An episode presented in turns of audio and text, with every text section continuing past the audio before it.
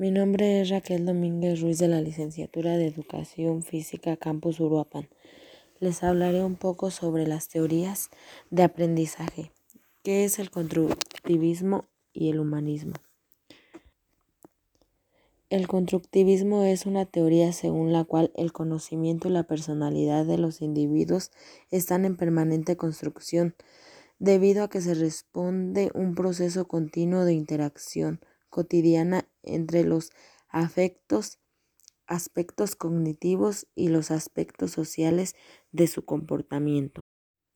El conductismo plantea que el sujeto adquiere nuevos conocimientos a partir de la interacción con la realidad y experimentando y manipulando los objetos que lo rodean.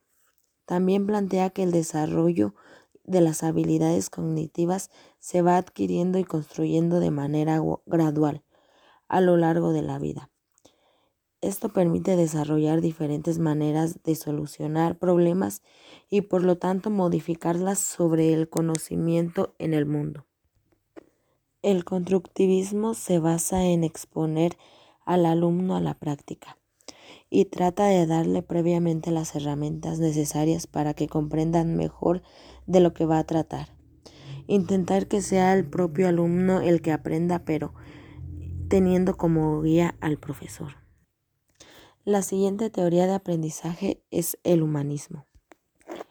La teoría del aprendizaje humanista propone principalmente que la conciencia, la ética y la experiencia emocional son los elementos más importantes para fijar todo tipo de conocimiento en los individuos.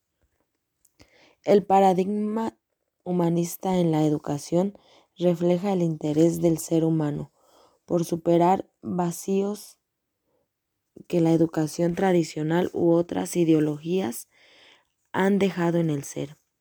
Por ello, el reconocimiento de potencial y las cualidades individuales representan una necesidad que debe ser abarcada y atacada por el sector educativo. La teoría humanista propone un aprendizaje significativo y vivencial y lo define como el proceso que modifica la percepción que los individuos tienen de la realidad y deriva de la reorganización de uno mismo. Para hacer posible este tipo de aprendizaje, el estudiante debe de tener libertad de acción para alcanzar confianza en sí mismo. Estas dos teorías son muy importantes para un aprendizaje óptimo.